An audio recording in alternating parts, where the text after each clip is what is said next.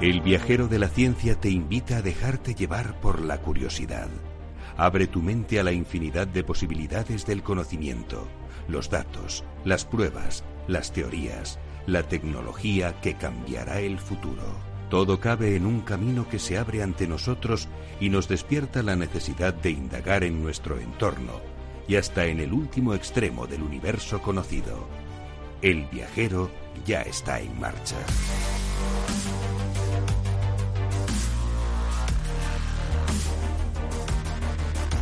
Ya estamos aquí en el Viajero de la Ciencia, un día más para todos vosotros. Hoy además con Bruno Sánchez Andrade, científico y doctor en astrofísica, que ha trabajado para la NASA y ha tenido varias aventuras muy interesantes en el mundo de la ciencia, que nos va a contar hoy aquí. Buenas noches, Bruno, ¿qué tal? Hola, buenas noches, gracias por traerme. Pues nada, en un momentito estamos contigo con la entrevista. También vamos a hablar de una nueva convocatoria competitiva para financiar proyectos de investigación social y haremos un pequeño homenaje, por supuesto, al gran divulgador científico que nos ha dejado esta semana, a Eduardo Punset, al que le tenemos un enorme cariño en este programa y seguramente algunas de nuestras eh, colaboradoras habituales pues no estarían aquí hoy si no hubiera sido porque han oído han visto redes o han visto a Eduardo Punset cómo hacía divulgación. Así que en él nos hemos inspirado también en muchos de nuestros temas. Todo ello con el equipo más viajero, como ya sabéis, con Sara Poza, con Ana Rodríguez, con Beatriz Álvarez, con Teresa Gundín, con Teresa Fernández. ¿Qué tal? ¿Cómo estás? Buenas noches. Hoy con la colaboración especial de Sara Picazo.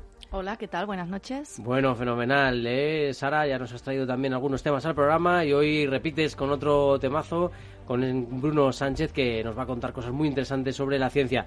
Y Alberto Coca, los mandos del sonido más científico, con su bata y su tubo de ensayo. Y en la edición y el micrófono, ya sabéis, vuestro viajero de la ciencia, Carlos Alameda. Vamos con lo más importante que ha ocurrido durante esta semana en ciencia y tecnología.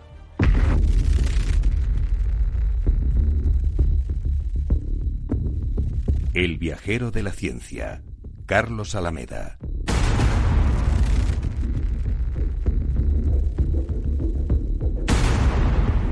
Nos ha dejado el divulgador científico Eduardo Punset. El escritor y divulgador científico Eduard Ponset ha fallecido este miércoles a la edad de 82 años como consecuencia del cáncer que padecía. Durante casi dos décadas dirigió y presentó el programa Redes en televisión española. Y Oceanotitán es el nuevo dinosaurio del Jurásico Superior de Portugal, lo acabamos de descubrir. Un grupo de paleontólogos portugueses y españoles ha identificado en Praia de Balmitao, en Portugal, una nueva especie de dinosaurio, a la que han denominado Oceanotitan dantasi. El animal pertenece al grupo de los saurópodos, unos colosales herbívoros con largos cuellos, pero en su caso era de tamaño medio. El hallazgo amplía la diversidad conocida en uno de los mejores registros de fósiles dinosaurios jurásicos de Europa. Bacterias intestinales para combatir la obesidad y el estrés. El proyecto My New Gut coordinado por el Instituto de Agroquímica y Neurología de los Alimentos, muestra la influencia de la macrobiótica intestinal en el balance energético que regula el peso corporal y en la función cerebral. Las bacterias identificadas pueden dar lugar a nuevos probióticos para combatir la obesidad y el estrés y sus complicaciones como el síndrome metabólico y la depresión. Una nueva herramienta genética para modificar y comprender la función de los genes. Investigadores españoles han desarrollado una nueva herramienta que aumenta significativamente la facilidad, eficiencia y fiabilidad de las modificaciones genéticas realizadas en el ratón, el organismo modelo más utilizado en la investigación biomédica. Los resultados se publican en Nature Communication. interesantísimo también, la India se une a esa gran carrera del espacio y lanza el satélite RISAT 2B. La agencia ISRO de la India ha lanzado el 22 de mayo un cohete con un satélite de observación de la Tierra llamado RISAT-2B. Estos satélites se utilizan para obtener imágenes de la superficie terrestre a cualquier hora del día y circunstancia meteorológica, lo que permite obtener información para aplicaciones diversas como la agricultura, control de humedad, hielo marino, bosques, inundaciones, etc. También tiene aplicaciones militares. Compost humano para criar malvas. Washington se convierte en el primer estado que da vía libre a convertir los cadáveres en abono. La ley entrará en vigor en 2020. Las empresas autorizadas podrán acometer esta reducción orgánica natural que transforma un cuerpo mezclándolo con otros productos como astillas de madera y pajas en unas dos carretillas de tierra fértil en unas semanas. Esta iniciativa se plantea como alternativa a la cremación y a los enterramientos convencionales. Pues vamos ya en un momentito con esa entrevista que os habíamos prometido. El viajero de la ciencia, Capital Radio.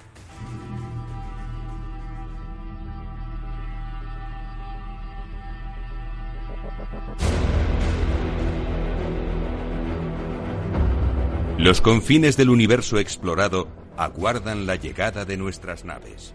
Mientras tanto, muchos proyectos miran a la Tierra desde nuestros cielos para comunicarnos, predecir condiciones climáticas o de tráfico. Otros investigadores abren nuestros ojos hacia planetas cercanos, lejanos, similares a la Tierra o a galaxias desconocidas. Nuestro viajero de la ciencia se pone la escafandra y el traje espacial. Estamos en el portal al espacio.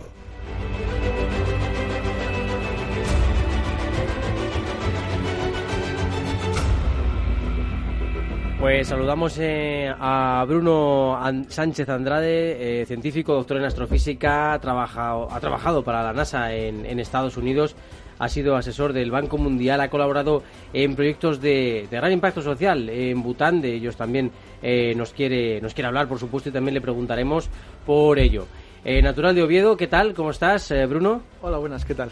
Bueno, pues primera vez aquí, ¿no? en Capital Radio en esta emisora que tiene este programa de divulgación científica, El Viajero de la Ciencia, en el que nos dedicamos a dar cabida a todos los temas científicos eh, que tenemos entre manos, que no son pocos. Y bueno, entre ellos hay uno que es eh, muy espectacular, que, del que casi siempre hablamos y del que también, por supuesto, nuestro homenajeado de hoy, Eduardo Punset, ha, llegado a hablar que es el cambio climático. Nuestros compañeros de The Guardian ya no hablan de cambio climático, ya hablan de otras cosas, ya hablan de crisis climática, em, caos, climático, en fin, disrupción climática, me decías también, Bruno, ¿no? Que era tu preferido, ¿no? Yo creo que, el, que bueno, no estaría de nombres, pero es importante poner un nombre que, que, que lleve el significado que, que, tiene. En este caso, el clima sí que cambia, es una de las cosas que dicen aquellos que niegan el cambio climático, porque siempre está cambiando. Lo que ha pasado esta vez es que ha habido una disrupción en esos sistemas de, del clima, y, está clarísimo que es por el efecto del, del ser humano. Por eso disrupción climática yo creo que es, un, es una buena palabra. ¿Y crees que se está haciendo lo suficiente, que los estados están haciendo lo suficiente como para que este tema se ataje? Porque ya no estamos a tiempo, ya eh, se nos ha pasado hmm. la hora de atajarlo con garantías. Ahora tenemos que ir cada vez eh, a la remontada, como, como quien dice, ¿no? Bueno, antes de eso sí que me gustaría eh, unirme a ese homenaje a Eduard Punset que hablábamos antes. Creo que mm, una de las cosas que hablaba hace un par de días es que quizá nosotros somos un poco la generación Punset.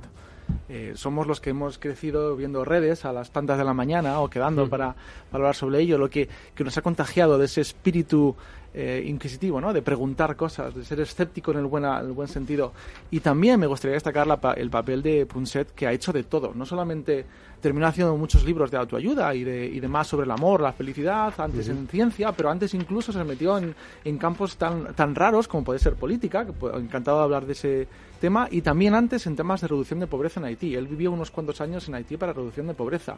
Creo que Punset representa esa idea de científico que es una cosa y otra y otra y otra y no el verbo o, que los científicos hoy en día somos más o físicos o matemáticos o geólogos. Mm, ya, claro, sí, sí. Y además eh, siempre en una parcelita, ¿no? Que parece que vamos estudiando, vamos cogiendo ese quesito que es la, gran la ciencia del conocimiento, lo vamos reduciendo a nuestra parcelita, a nuestra parcelita, y al final nos salimos de esa pequeña parcelita, ¿no? Algunos sí, pero bueno, y ahí está en esas investigaciones transversales, ¿no?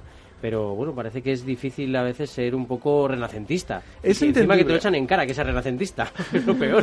Es entendible que exista cierta segmentación de la realidad para poder, poder, poder ir más profundamente, es normal, ¿no? Porque uno puede dedicarse a estudiar en, profundidad muchos campos, pero sí que es, también es cierto que cuando hacemos esto, de ir en profundidad en un tema, estamos perdiendo aquellos campos en los que sería trasvasable esas, esas técnicas, ¿no? Por ejemplo, una de las cosas que yo he hecho en mi vida es, es utilizar el método científico en otros campos. Yo, obviamente, cuando estaba trabajando en el Banco Mundial no utilizaba la física de plasmas, pero sí que utilizaba las mismas herramientas de hipótesis falsables o de ver cómo, cómo dividir esa complejidad en, en cosas más simples. Y el tema del cambio climático que empezabas a hablar Creo que es un tema que ha sufrido mucho este problema de segmentación de los problemas y de ver, eh, entender, perfecto, cuántos decimales más necesitamos para saber el quinto decimal de cómo se, mueren los corales o el efecto de los gases de efecto invernadero en la atmósfera.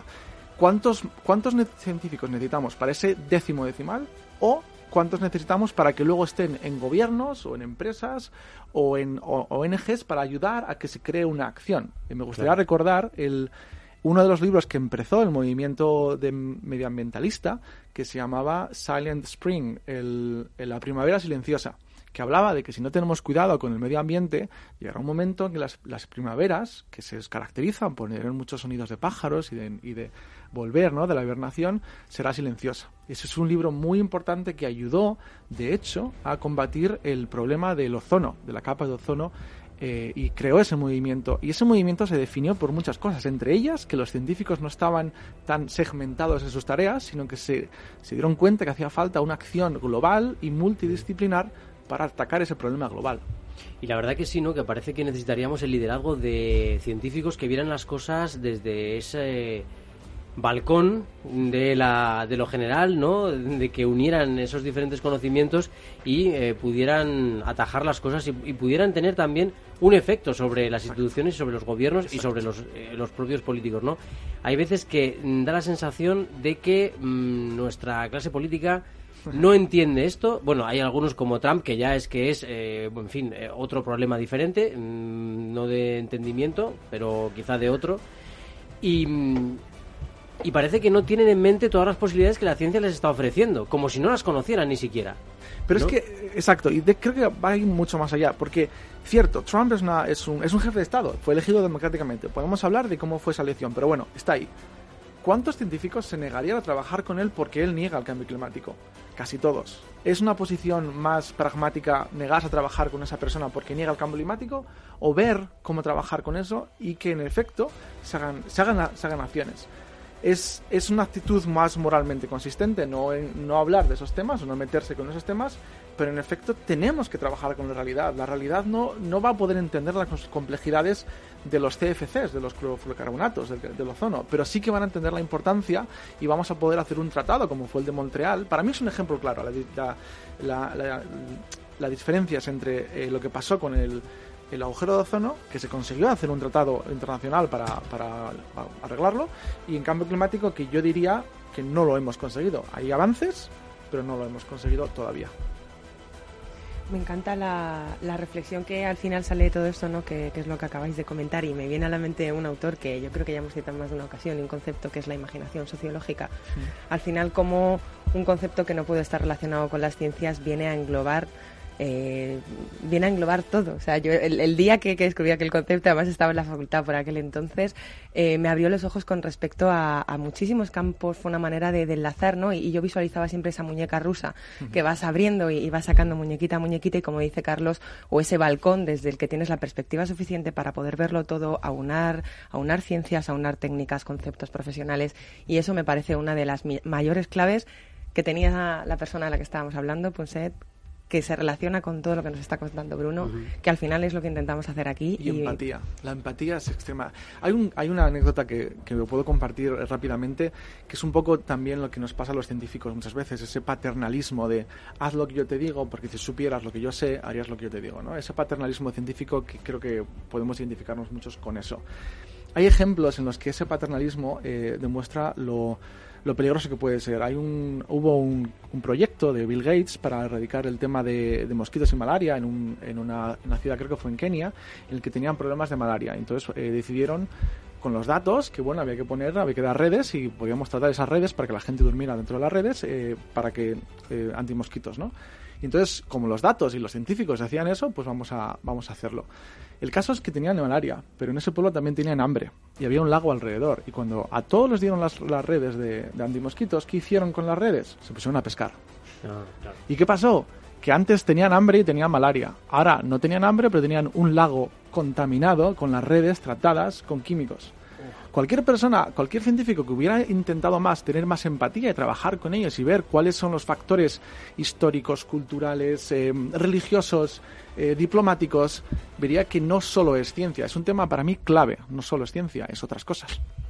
Eh, Bruno, yo te quería preguntar, ¿cómo crees tú que se puede revertir ¿no? esta situación? ¿Qué medidas concretas crees tú que se pueden dar para que estos científicos, digamos, eh, pues empaticen un poco más, estos científicos que están más alejados, porque como tú mismo cuentas, pues no todos es así, depende un poco, ¿no? Pero, pero ¿qué medidas concretas crees tú que se podrían ¿no? aplicar a, esto? ¿En cambio climático o en general? En general. Yo creo que mm, hemos, hemos em, un poco cambiado la definición de científico y de ciencia a investigador. Si yo pregunto qué es ciencia, alguien seguramente me defina lo que es un investigador. Y creo que es importante investigar y podemos hablar de la importancia de tener políticas de investigación consistentes en el tiempo para atraer talento y mantenerlo. Pero también es importante ver qué hacemos con ese conocimiento. Es la diferencia entre el qué y el y qué. ¿Qué pasa que sabemos esto? Tenemos que saber traducir esas, esas ciencias o ver cómo utilizamos esas herramientas en otros campos, lo que hablaba antes de, del Banco Mundial, eh, mi trabajo ahí. Entonces, temas concretos. Creo que deberíamos facilitar que los científicos no solamente estudien para ser profesores o ser investigadores. Creo que deberíamos facilitar que fueran otros tipos de trabajos. Hoy en día decimos que si eres bueno, investigas. Y solo los buenos investigan. Y si no, son opciones diferentes, opciones B. Creo que es importante. Y luego, por otra parte, hacer crear esa demanda. Crear una demanda en la que las empresas o los gobiernos dicen, oye, quiero un científico, pero yo no quiero un científico que venga aquí a leerme artículos científicos. Yo quiero un científico que venga a resolverme los problemas que tengo. Tengo problemas de movilidad, tengo problemas de salud, tengo problemas de derechos de la mujer. ¿Cómo, cómo ¿Qué hace un astrofísico trabajando en, por ejemplo, derechos de mujer que decía antes? Hay casos claros y una, uno de los ejemplos, por poner cosas concretas, eh, uno de los proyectos que hice en, Kosovo, en los Balcanes, eh, sobre derechos de la mujer, es porque mm, en un pueblo en concreto, Krusha Emade, en la guerra se mataron a todos los hombres, a todos los niños, y los hombres son los que tenían derechos de propiedad, con lo cual las mujeres se quedaron sin sus maridos, sin sus hijos y solo con sus hijas, y sin derechos de propiedad. Y entonces tenían campos, pero no tenían títulos de propiedad y las ayudas humanitarias llegaron para ayudarles a crear, a plantar pimientos y hacer sus cooperativas para plantar pimientos, que era una ayuda de primer grado. Pero luego cuando querían, cuando querían eh, tener créditos para poder invertir en sus, en sus negocios, no podían tener como aval sus campos, aunque fueran suyos. Entonces ahora tenemos un problema en que no tienen derechos de propiedad. ¿Cómo, cómo, cómo utilizamos nosotros? Em, lo que hicimos fue utilizar drones para hacer mapas aéreos, que también se pueden hacer con satélites, los que hablabas antes de, como el RISAT 2B indio, para poder eh, darles rápidamente catastros de, de, sus propiedades para que puedan pedir avales. Es un ejemplo clarísimo de cómo algo tan alejado como es catastros, drones, satélites, puede unirse con derechos de, la mujer para tener rápidamente eh, títulos de propiedad y que puedan pedir avales para poder invertir en sí mismas. Bruno, aparte de esta implicación en proyectos sociales, me ha dicho un pajarito que estás inmerso en un proyecto político como cabeza de lista en un partido paneuropeo. Por curiosidad, ¿qué llega a ser más estresante, la política o la ciencia? Bueno, porque por ahí por ahí se andan, ¿no? Es, eh, son cosas muy diferentes. Es una sensación muy rara. Eh, como sabrán los oyentes, estamos en campaña y las, el domingo son las elecciones y es muy difícil porque no solamente no sabes cuánta gente está escuchando, sino no tienes ese contador virtual de cuántos votos tienes, o no sabes que está llegando, o es más fácil criticar que estar de acuerdo. Es una cosa que tenemos, sobre todo los científicos, que cuando encontramos algo que está mal, vamos hacia ello, en vez de buscar lo que nos une, lo que estamos en común. Entonces, es un tipo muy diferente de estrés. Es, es una decisión, ya es lo que digo al principio cuando hablo de este tema, es una locura actuar, pero hay que estar locos para actuar, porque si no, aquellos que actúan son los que lo hacen por otros incentivos. Y son los que quizás están ahora mucho más manidos o mucho más tergiversados. ¿Qué es la política? ¿no? Cuando decimos, no, es que yo no soy, soy apolítico. Uno, es difícil que sea político. Puede ser apartidista. Yo entiendo perfectamente que queramos ser apartidistas, por ejemplo, en esta conversación. Pero no podemos ser apolíticos, porque si somos apolíticos y vivimos en democracia, estamos dejando que otros decidan esas políticas y otros que quizá no saben, que no son expertos en las políticas, que tienen incentivos diferentes. Hmm. Entonces es un estrés muy diferente. Además tú haces, quieras o no, haces cosas a lo largo de tu, de tu vida diaria, de tu día a día, que implican también políticas. Es decir, tú tienes una política, por ejemplo, en tu casa de reciclaje. Tú tienes una política en tu casa de energía, de cómo la manejas, de la eficiencia energética en el fondo es verdad que no tiene una repercusión eh, a nivel nacional, pero tiene una repercusión del hogar que es verdad que los que muchas veces desde las instituciones nos meten en la cabeza que somos los ciudadanos que tenemos que hacer pequeños gestos y es verdad, tenemos que hacerlos. Y también nosotros decimos, ¿y los grandes gestos de las instituciones? ¿Dónde están esas medidas que necesita la gente para, para apoyarse en ellas y que son sencillamente o que deberían ser muy sencillas y que todo el mundo parece que las tiene muy claras y luego resulta que llegan a la práctica y tardan años y años y años. Hay una serie de intereses que parecen que taponan esas medidas, ¿no? Yo yo no creo tanto en ese en esa imagen de los intereses ocultos, que sí que pueden existir, pero yo dudo dudo que tengan tanta influencia. Yo creo que más es la tragedia, lo que llaman en inglés the tragedy of the commons, la tragedia de lo común, que es precisamente cuando algo común, que se supone que es público, que se supone que hay que tener cuidarlo, pero nadie hace las cosas como tiene que ser a nivel grande, esos grandes pasos, ¿no? Por ejemplo, el cambio climático. Claro. No vamos a afrontar el cambio climático con pequeños gestos. No vamos a parar el cambio climático dejando de usar eh, vasitos de plástico. Es importante hacerlo, pero tiene que hacerse de- desde nivel europeo, por ejemplo, a nivel mundial o a nivel nacional, niveles grandes y de forma en que la gente no se no vea que son opciones que no pueden afrontar. Es el tema de en Francia con los chalecos amarillos. Recordemos que eso fue Macron que dijo hay que afrontar el cambio climático, voy a poner más, eh, voy a dejar de hacer subsidios, voy a poner más impuestos, sin opciones para aquella gente que no tenía otras otras alternativas, con lo cual se naturalmente cuando no tienes opciones y tienes que afrontar una cosa y solamente lo pagan aquellos que tienen menos recursos, obviamente se quejan. Hay que hacer acciones grandes, pero hay que hacerlas de forma que lo paguen solamente unos pocos. Hablábamos también, eso podría tener relación con un capitalismo un poco más funcional en el que la- eh, se paguen impuestos, por ejemplo, las empresas que más contaminen paguen más. Eh, en fin, ten- tendríamos que, que ver un poco cómo organizar también eh, el tema impositivo, eh, los temas de sociales, de solidaridad, de valores que se predican en las escuelas, etcétera. Y, y luego está el tema de también la capacidad de reaccionar de los macroestados, porque Estados Unidos, por ejemplo, marca la política un poco a golpe de, de elecciones, ¿no? Cada cuatro años a ver qué, qué pasa, aunque tengan algún plan así general. En la Unión Europea parece que somos un elefante eh, lentísimo, o es, la, o es la idea que el resto de- del planeta tiene de nosotros. Eh, India, China quieren seguir consumiendo y a la vez están tomando la delantera en muchas cosas de, de ecología. Eh, Dubái y, y estos eh, países, la mayor parte de ellos dictaduras eh, terroríficas, están eh, también tomando muchas iniciativas en temas climáticos que nos están sorprendiendo después de vender petróleo a todo el mundo, ¿no? Bueno, sí, son temas de incentivos. Que por cierto, creo que es fácil, es fácil criticar a países como Arabia Saudí por sus políticas y sus culturas que son contrarias a los derechos humanos en muchos sitios, pero también hay que reconocer que es el petróleo que usamos aquí. Sí, sí, por Entonces, supuesto. eh, cuando critiquemos a esos países, a las dictaduras, también tenemos que reconocer que son ricos gracias a nosotros. Y si queremos afrontar cambio climático, queremos afrontar eh, coherentemente esas dificultades, tenemos que, que buscar cómo, cómo trabajar con esas, esas, em, esa realidad. Podemos criticar China lo que queramos. China no es una democracia y puede moverse mucho más rápido que nosotros. Pero nosotros somos una democracia y podemos decidir conjuntamente en qué queremos apostar. Y podemos juntos y en la diversidad que, que- que crea esa unión, por ejemplo en Europa, poder afrontar los, los problemas con mucha más eh, coherencia o diversidad cultural o histórica. Es, Es que parece que nos falta a veces un poco de, de coherencia, ¿no? Porque, quiero decir, eh, resulta que en España tenemos una capacidad supuesta, ¿no? De, de producir energía solar, de producir energía eólica, y parece que, que no la aprovechamos, que hay otros países como Alemania que nos, eh, que nos adelantan y tienen menos, supuestamente, menos capacidad eh, para tener esa energía solar.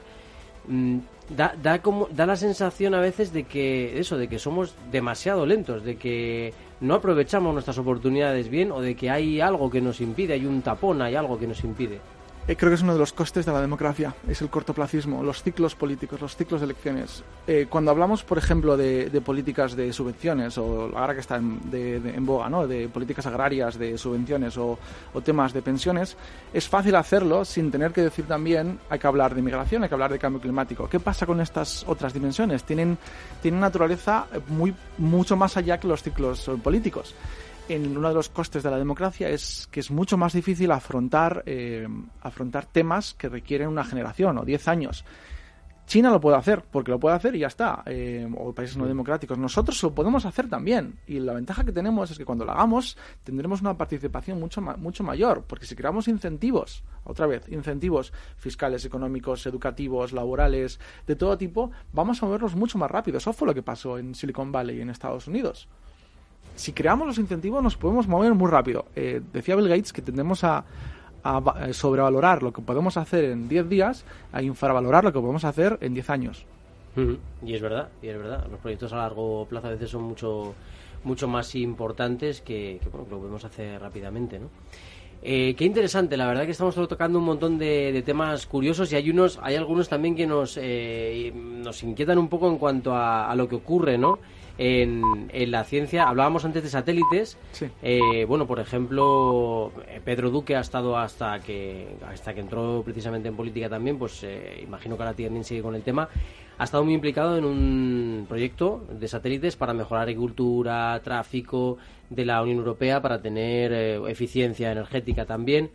en fin, gracias a la tecnología nos podemos apoyar en ella y llegar a hacer cosas increíbles. Exacto. De hecho, em, antes de antes de meterme en el sabático, para el que luego me metí en esta locura de, meterme a político, yo estaba en una empresa también de satélites. Y la empresa que cuentas de, Pedro Duque eras un poco competidores nuestros. Pero la idea es la misma. La idea es que hay tantas cosas que podemos hacer con satélites. Es tan bonito lo mucho que podemos saber a distancia. Es, es incluso intelectualmente, se puede saber tanto. Puedes saber la temperatura, la composición, la velocidad, la, eh, todas las cosas solamente mirando, mm. que incluso es como que inspira mucho, ¿no? ¿Cuántas cosas puedes saber mirando y cuántas cosas podríamos hacer y no hacemos? Podríamos calcular cuál es la cosecha de cada uno de los campos, cuál es el tiempo desde esa cosecha hasta el mercado o hasta el puerto, cuánto tiempo se tarda en, andando en bicicleta, en camión. Hay tantas cosas que podemos hacer hoy en día con, con ciencia y tecnología y que no hacemos, ¿por qué? Porque esos caminos, esas, esas dimensiones, esos mercados o o estructuras mentales de lo que es científico, de lo que es satélite, de lo que es política, de lo que es transporte, de lo que es política pública, no tienen esa conexión. Y para mí la clave es ese tipo de científico que trabaja no solamente en una cosa, de una de esas partes de esa tubería, sino en la tubería entera.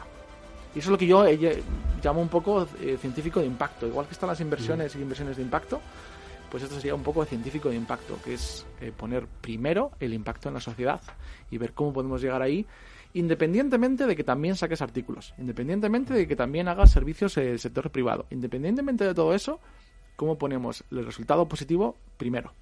Fíjate que es curioso porque en Estados Unidos, eh, ¿te acuerdas, Teresa, cuando estuvimos hablando con investigadores, en este caso del tema de, la comunicación, y nos contaban que allí eh, organizaban la vida académica, eh, los profesores en dos, se dividían en dos. Eran uno los profesores académicos, que llamaban la carrera académica pura y dura, que eran los que hacían artículos, investigaban y daban las clases, y estaban los que tenían la carrera profesional, que no tenían por qué ser unos eminentes eh, publicadores de artículos científicos, pero sí tenían un contacto directo con las empresas, con lo cual podían hacer una transferencia de conocimiento de la empresa a la universidad y de la universidad a la empresa.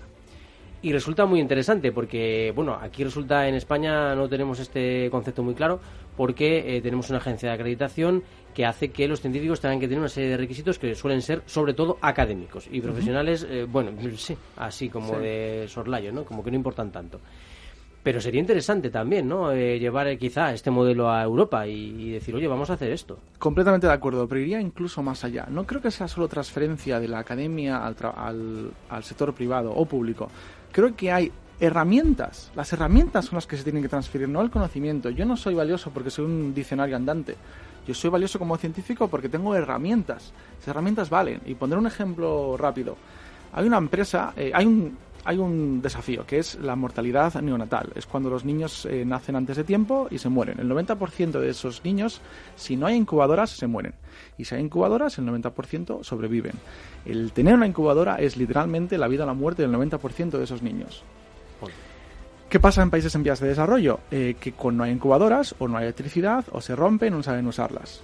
Es un problema muy gordo. Ahora mismo, todos los oyentes que nos están escuchando y todos aquí en esta sala tienen la clave de cómo cambiar o cómo erradicar esas muertes. Pero es, no es una transferencia del conocimiento, es simplemente las herramientas o ver, ir más allá de esa idea de transferir. Y la clave, por decirlo rápidamente, es que todo el mundo sabe que a más de 0 grados centígrados el hielo es agua. Y durante el proceso de hielo a agua, eh, hay mucha transferencia de calor. El que sepa un poco de transferencia de fase se dará cuenta que un hielo, un cubito de hielo, cuando hace mucho calor se derrite más rápido, pero cuando hace menos calor se derrite más despacio. Hay mucha transferencia de calor entre la fase de hielo la fase de líquido, eh, por decirlo rápidamente. Entonces, si uno crea eh, literalmente paquetitos de cera y los calienta, se vuelven líquidos, y luego pone esos paquetitos calientes en agua, al baño María, lo que sea, para que estén calientitos, lo pone una tela alrededor, crea instantáneamente un, una especie de saco de dormir para bebés que por física van a estar exactamente a la misma temperatura, que es la temperatura exacta que el bebé tiene que tener. Básicamente hemos usado un concepto de EGB de sólidos y líquidos para erradicar el 90% de las muertes neonatales en países en vías de desarrollo. No es transferencia de conocimiento, es esas habilidades para utilizar el método científico en problemas. Esta es una empresa que se llama Embrace y la creó unos ingenieros y unos físicos en Stanford y están salvando vidas en todo el mundo. Yo quiero eso, yo quiero ver cómo los científicos se meten en problemas reales y utilizan las habilidades para salvar vidas, para quitarla, erradicar pobreza o para hacer políticas de ciencia o ciencia con políticas. No solo, que es importante, hacer artículos científicos. Me está gustando un montón lo que dices porque mm. eh, en el mundo de la educación em, al que pertenezco pues eh, y que me apasiona, me encanta, estamos haciendo mucho trabajos por proyectos con los chavales, ¿no? Y entonces les decimos, oye, tenemos una comunidad, tenemos un problema, ¿no? Que es, parece ser que no, por ejemplo, por ponerte un ejemplo un poco tonto, no reciclamos bien las cosas de aquí, algo, algo pasa aquí. Venga, vamos a hacer un proyecto para ver cómo podemos reciclar mejor. Y entonces los chavales empiezan a estudiar e investigar. Ah, pues es que claro, tiramos el, esto del bocadillo, lo tiramos aquí, puf. Y es que a lo mejor no tenemos contenedores. Y es que igual teníamos que poner en las salas comunes un contenedor amarillo porque tal. Y, y, empiezan a darle a la cabeza. Y es impresionante lo que puede salir de ahí. Es algo maravilloso. Claro, esto es genial porque son eh, científicos que se meten en problemas eh, reales que tienen gente que además son completamente diametralmente opuestos a su situación inicial, ¿no? Sí, es que además la ciencia está en nuestro día a día y cuando tienes la necesidad es cuando te das cuenta de esos pequeños detalles que marcabas ahora del agua. Una anécdota que me pasó hace poco, estaba en un pueblo perdido en Brasil, tenía en mis manos un gatito que se me estaba muriendo, le bajaba la temperatura y le puse agua calentita en un guante como para hacer la, labor de madre, de mano de madre, y estaba calentito. Y fíjate, básicamente lo que tú estabas contando, yo sin ningún tipo de conocimiento científico, pero fue a aplicar la pura lógica. Exacto, exacto, fíjate. Es curiosísimo, ¿eh? la verdad, lo que se puede hacer y, que no sabemos, a lo mejor creemos que no tenemos ese potencial, ¿no? Necesitamos ese tipo de equipos, gente que sepa quizá un poco más de ciencia, pero gente que sepa más de la historia del lugar, de la, religión del lugar, de la, de la diplomacia, de la, de la ética, de todo ese tipo de cosas. Y yo estoy convencido de que así y solo así conseguiremos resolver los, los grandes desafíos como puede ser el futuro del trabajo, el cambio climático, la cuarta revolución industrial. Y Eduard Punset era una de esas personas. Exacto, era una de esas personas que... De hecho, una de las cuestiones... no, no, no, genial, ¿no? Que me encanta además porque yo siempre me considero a lo mejor una apasionada irracional, porque me pilló a lo mejor una edad, y, sin yo dedicarme a nada relacionado con, con las ciencias, ¿no? Que conseguía realmente remover algo más allá conseguía a lo mejor darte luz en esas conversaciones con los amigos en las que te pones a hablar de cosas que, a todos nos inquieta, pero que no tienes respuesta y llega un momento te das contra un muro y ya es como, vamos a dejarlo, ¿no? Y todos querríamos un punset a lo mejor en, esas conversaciones de, grupo. Entonces, yo siempre he sido poco parcial en este sentido, es decir, siempre le, he admirado a lo mejor por demás, a opinión de, de, cualquiera, pero es cierto que siempre le he visto que era necesario en la ciencia, en la política, en la investigación, en, o sea, personas como él al final son necesarias para mí en el mundo, aunque suene demasiado como una exaltación exagerada. De hecho, él era abogado de formación. Exacto. No hace falta estudiar ciencia para luego ejercitar o hacer... ¿Qué es ser un científico? Para mí es aplicar el conocimiento científico. Si has estado teniendo la suerte de estudiar para aprender esas herramientas más complicadas, transformadas de Fourier, integral, lo que tú quieras, entonces tienes herramientas más potentes.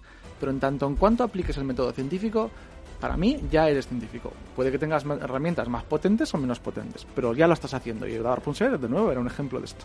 Al final mm, se necesita un poco más divulgadores, ¿no? O sea, divulgadores científicos que acerquen un poco la ciencia a todo el mundo. Eso es, y inspiren. De hecho, es algo que, que, se ha comentado mucho estos días de que se necesitaría ¿no? una figura mm, como Punset que, que, que, ocupe su lugar, ¿no? Igual que pasó con Hopkins. Bueno, pues eh, llegarán, confiemos en que llegarán estas figuras, ¿no? Pero hay bastantes ya hoy en día, ¿no? Yo creo que antes... A lo mejor visibilidad, ¿no? Es lo que les falta o... Sí, yo creo que estas personas polifacéticas como Punset las hay, pero Punset era especial. Únicamente estaba él, obviamente. Yo tuve la ocasión de conocerle en persona en un proyecto en el que yo trabajaba, en el Instituto Coca-Cola de la Felicidad. Y charlando con él, como tú decías, eh, te inspira, pero además te transmite y también su hija, cuando te hablas, como que te, te crea una, una, paz y una calma y te transmite un conocimiento que, que se, se, agradece. Así que un homenaje aquí a, a Punset. Sí, lo que decía antes es que también Punset vivió en una época en la que era mucho más difícil eh, pasar el filtro, ¿no? pasar el doble del periódico, estar en la primera plana, porque no había tantos medios digitales o había... ahora, ahora casi cualquiera puede ser influencer, youtuber, lo que tú quieras llamar. Es más fácil, la curva de, de, de fama o la curva de notoriedad es mucho más suave. Entonces yo creo que hay más gente quizá muchos más menos conocidos, pero espero que con ese, esa, esa red de gente que está haciendo un trabajo muy bueno en mayor o menor medida, antes solo había redes, ¿no? Digamos, ahora tenemos un montón, Orbita Laica, El Ladrón de Cerebros, hay un montón de programas, o este programa, ¿no? Entonces, mm. eh, estamos creando, aunque no sea con tanta señal en un sitio, estamos creando muchas opciones para aquel que quiera saber más, de que sentirse inspirado o decir, oh, quiero, quiero saber más, tener más preguntas antes de empezar ¿no? Cuantas más respuestas tienes, más preguntas tienes.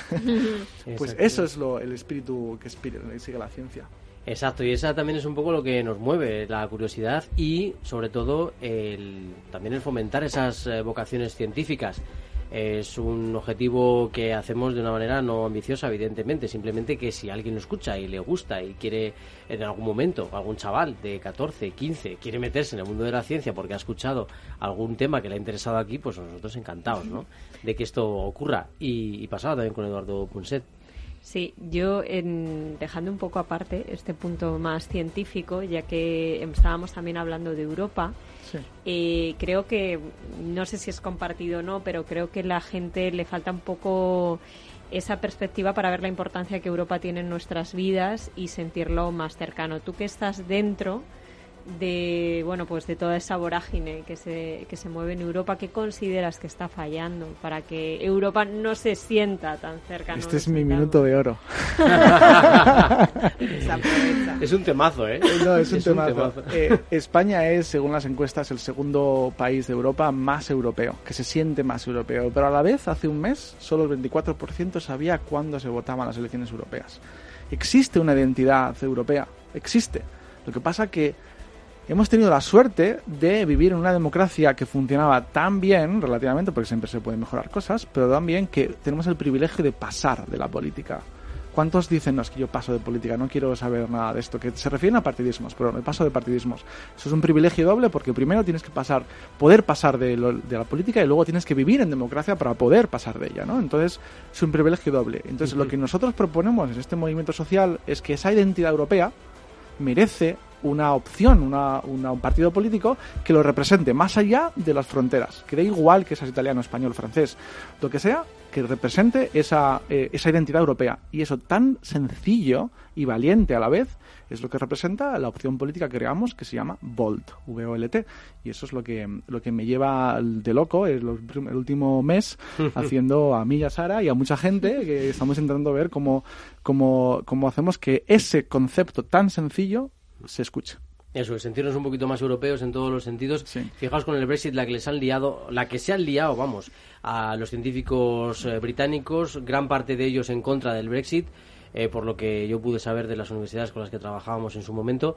Y, claro, eh, ha, ocurrido esto, ¿no? La gente ha votado, ha habido un referéndum, ha habido hmm. una decisión taxativa que se toma por un resultado mínimo y resulta que, que, bueno que la has liado muy muy muy muy pero potentemente a, la, a la ciencia. A la ciencia de todo el mundo porque se ha habido un referéndum cierto pero las consecuencias de cualquiera de las opciones no estaban nada claras. Y podemos también hablar si había influencias de otros países o, o financiación ilegal lo que quieras pero no había esas consecuencias de qué pasaría en esos casos.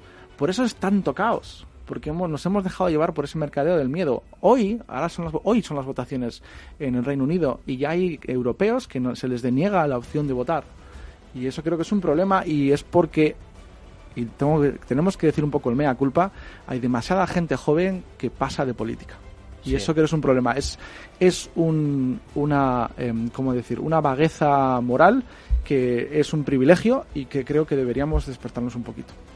Pues para despertarnos también estaban los divulgadores científicos, ¿verdad? Eduardo Punset, que hoy nos ha dejado, y a él vamos a dedicar los próximos minutillos eh, haciéndole un homenaje muy interesante. Y para ello queríamos escuchar también su voz, porque fijaos qué curioso. A mí me encantó el libro de, del viaje al poder de la mente.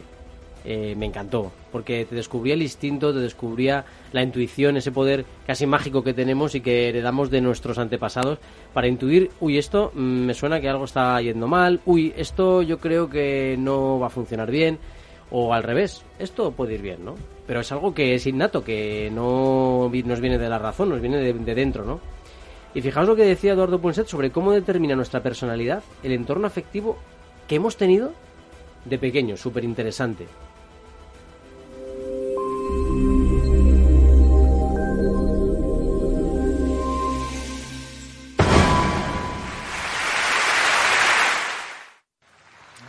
Esto es el, el inicio de la, de la conferencia.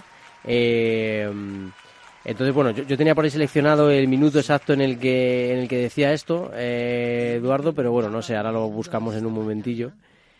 Y, y no sé un poco la voz. Sí, sí, ya se escucha esa voz inimitable de, de Eduardo Punset. Bueno, es que mm, ahora las veremos, pero Punset tiene frases eh, que han pasado a la historia, obviamente, ¿no? Entonces, bueno, ahora sí. destacaremos algunas de ellas, porque la verdad que hoy, hablando justamente con esto con Carlos, eh, bueno, mm, no te deja nunca indiferente, ¿no? Creo que esa es una de sus grandes virtudes, el hacerte, el hacerte pensar Vamos a aprovechar además que está Bruno con nosotros para comentar esas, esas frases. Sí. Eh, cuéntanos, cuéntanos, Teresa, a ver, alguna de, de, ellas. Ay, espérate, espérate, que tenemos la semblanza de, de Sara, ¿verdad? Una, una pequeña un pincelada, yo creo que, que además de, viene, Eduardo, viene muy al caso y me encanta cuando pasan estas cosas porque yo creo que lo que hemos escrito en el viajero lo podríamos haber escrito ahora entre todos y, y es genial. No, no vamos a cansar por, por falta de tiempo y porque todos podemos acudir para ver sus obras o toda su carrera profesional. Entonces, bueno, como él hacía, que era inspirar, pues vamos a, a plasmar lo que él no, nos ha inspirado a nosotros. Así que, bueno, si queréis, eh, vemos primero vemos primero la semblanza y, y ahora pasamos con, con las frasecillas. Os voy a leer, esta vez os voy a leer. Tal vez, si hubiéramos tenido que buscar un protagonista para encarnar el papel de la ciencia en el teatro de la vida, ese habría sido Eduard Punset. Y apelo al teatro por esa generosa y simpática forma que tuvo siempre de expresarse. Y apelo a la vida por esa capacidad que tuvo de colarse en tantos lugares y hogares a través de la televisión en España, bajo la atenta mirada de mayores y niños sin importar condición ni tampoco profesión. Su gesto, su mirada, tan fácil de traer a la mente, con los ojos entornados, como si tratara de enfocar una realidad invisible a los ojos de muchos para luego poder desvelarla unos ojos que parecían afanarse en escudriñar cada centímetro de la realidad y tras los que se encontraba repartida la curiosidad y la pasión a partes iguales. Porque fue la curiosidad su motor y motivo, no solo para acercar la comunicación de la ciencia como lo hizo, sino para todos y cada uno de los múltiples, múltiples proyectos vitales y personales. Admirado por muchos y puesto en duda por otros, conseguía embelesar con su forma de enseñar al mundo, Punset se apasionaba y divertía en cada explicación y eso también lo transmitía. Nació en Barcelona en 1936 y se licenció en Derecho, también más tarde en Ciencias Económicas. Ejerció como redactor en importantes diarios y su paso por la política tuvo un papel importante en la apertura de España al exterior como ministro de Relaciones para las comunidades europeas. Su trabajo en la política continuó y comenzó innumerables proyectos relacionados con todo aquello que le inquietaba la tecnología, la física, la química, la ciencia en todos sus amplios sentidos, la mente humana y sus porqués, un hervidero de, conocimiento comunicable. Porque Eduard Punset pasó por este mundo, ese cuyo significado dio cabida en tantas y tantas ocasiones a cuestiones que pudimos ver humo saliendo de nuestras cabezas. Pasó por este mundo, como titula en una de sus obras, cara a cara con la vida, la mente y el universo.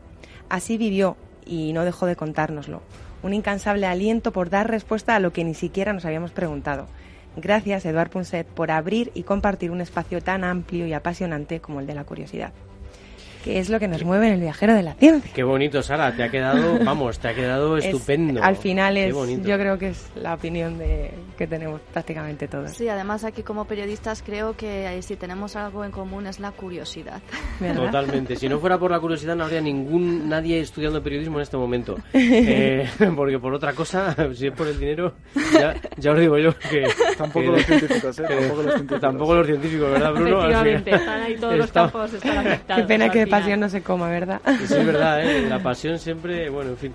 Oye, pero qué interesante, ¿no? Eh, lo has hecho con, con mucho amor, se nota, Sara, ¿eh? Lo he Con hecho con lo que yo creo que ha, ha ocurrido en, en este estudio y lo que ha ocurrido en muchas casas y lo bonito de muchas personas como, como era este hombre, este comunicador y mo- otras muchas cosas. Y es esa capacidad de transmitir al final en, en todos los sentidos. Transmitir como persona, como profesional.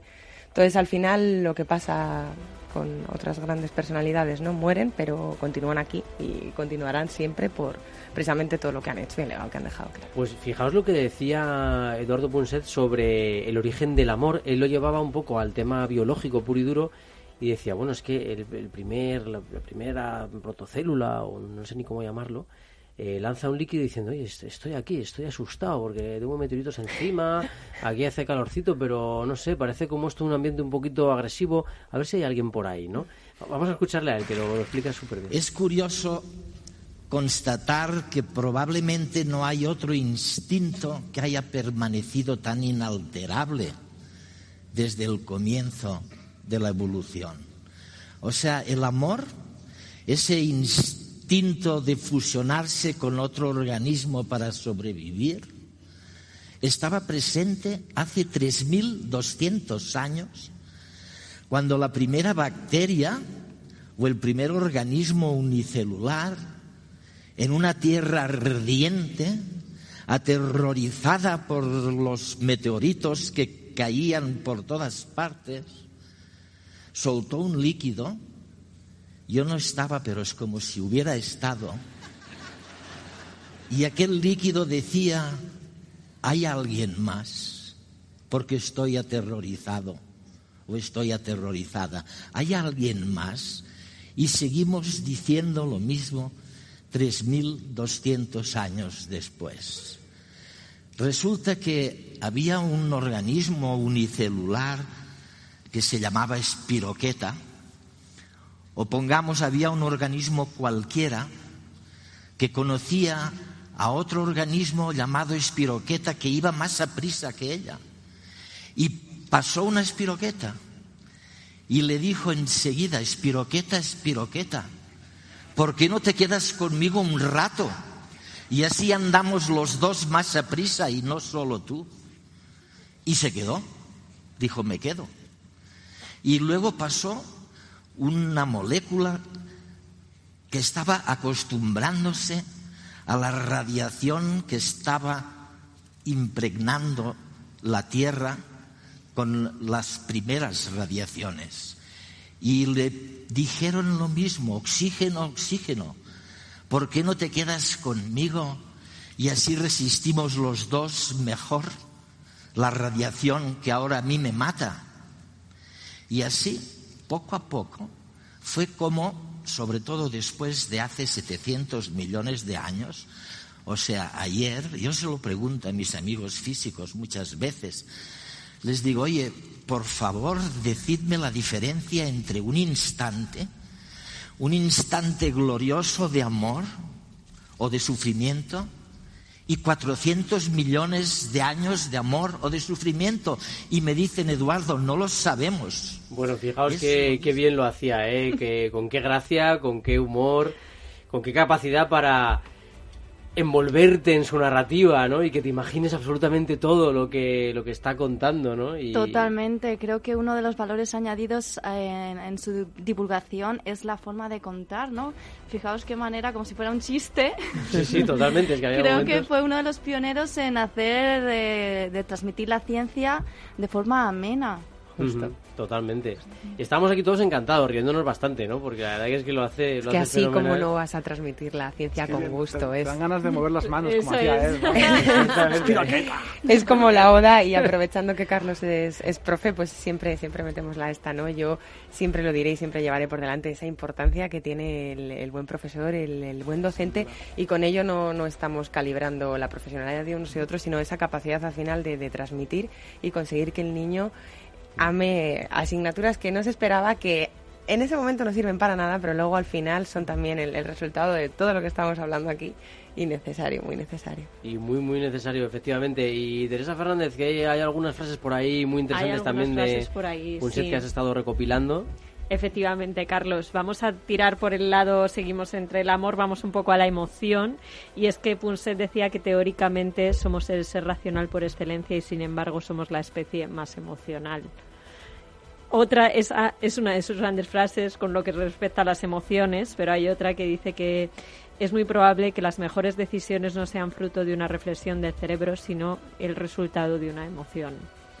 Entonces, bueno, yo creo que él ahonda mucho ¿no? en, la importancia que tiene al final en que somos seres emocionales y, que ello no tiene por qué ser negativo, a veces eh, nos mueve muy positivamente ¿no? y hay que valorarlo. Y, fíjate, es curioso porque el otro día estaba escuchando, también estaba leyendo, eh, el dolor no es, es una señal de que algo va mal y te ayuda a veces a ser mejor. Y en esta sociedad vivimos en una especie de ananda eh, entendido el concepto de Ananda como felicidad eh, constante, ¿no? Eh, entendedme bien, pero pero que sí que vivimos como una especie de necesidad, de obligación de estar siempre felices y hay veces que, bueno, oye, que estar triste también es bueno. Yo creo que de hecho valoras más la felicidad cuando tocas bajo y pisas a fondo y vamos. Una de las cosas también que comentabas del dolor, eh, no sé si conocéis el caso de una chica que no sentía dolor y lejos de ser positivo para ella fue todo lo contrario porque no le detectaban nunca ninguna enfermedad. Así que hay que sufrir a veces. Efectivamente. De hecho, eh, retomando otra de sus frases a raíz de la felicidad, eh, y aparte creo que muy conocida, que él decía la felicidad está escondida en la sala de espera de la felicidad, ¿no? Al final nos pasamos el día pensando y, y en fin, lo tenemos más cerquita, ¿no? Hay que disfrutar ese ratito mientras llega lo que tenga que llegar. Y luego eh, quería destacar una última frase rápida un poco en relación eh, a lo que decía Bruno, ¿no? De las herramientas de las que disponemos hoy en día y que habría que hacer más uso. Él decía que hoy en día no se puede ser pesimista porque cuando miras atrás cualquier tiempo pasado fue peor y efectivamente es por esas comodidades y esas herramientas con las que contamos ahora y, como dice Bruno, de las que tenemos que hacer más uso. Pues sí, Bruno, la verdad es que nos ha encantado tenerte aquí, tener a un científico implicado, un científico que quiere tener un impacto social eh, y, que, y que, bueno, pues te agradecemos muchísimo que hayas estado con nosotros. Pues muchas gracias a vosotros. Y al que le interese este concepto de ciencia y impacto, ir más allá, más allá de la transferencia, Llevo casi tres años escribiendo un libro sobre esto, eh, no está terminado, pero yo con gusto os lo, os lo paso un, borrador y lo compartís con quien queráis, con la condición de que aquel que lo lea que me pase comentarios. Muy bien, muy bien. Nos comprometemos. yo eso no lo sabía. Se me, acaba, de ocurrir. Oye, pues está muy bien. Además, seguro que nuestros viajeros te pueden aportar ideas interesantes porque tenemos eh, una audiencia fantástica a la que también saludamos. Han estado eh, por ahí Loli, Lorena, Erika, David. Eh, nos han visto desde Irlanda, desde Perú, desde Ecuador. Vaya, que hemos tenido un buen movimiento por, por aquí. Y ya sabéis que aquí en El Viajero os esperamos. También en Facebook, en El Viajero de la Ciencia. En Twitter, arroba Viajero Ciencia. En capitalradio.es con los podcasts en vuestras aplicaciones favoritas para descargaroslos. Y, como siempre, en, eh, en nuestras redes, que es donde estamos, donde podéis contactar con nosotros. Ya sabéis, en las ondas hercianas eh, os esperamos siempre en el viajero de la ciencia. Ya sabéis, nos mueve solo la curiosidad. Que y la emoción. Y la emoción, ¿no? Y, la, incluso la intuición, que diría también. Y la antesala de la felicidad. La antesala también. Todo. Todo. Pues ya sabéis que nos vamos, pero que siempre estamos aquí con vosotros. Y volvemos eh, los próximos, el próximo jueves con el próximo programa del viajero de la ciencia.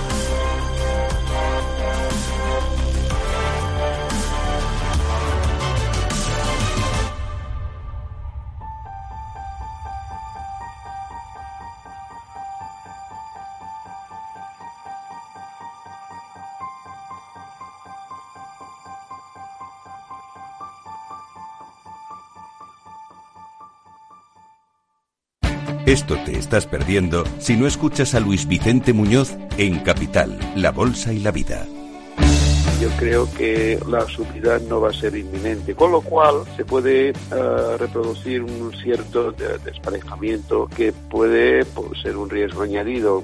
No tiene solución fácil encima de la mesa Mario Draghi en estos momentos. No te confundas. Capital, la bolsa y la vida con Luis Vicente Muñoz, el original.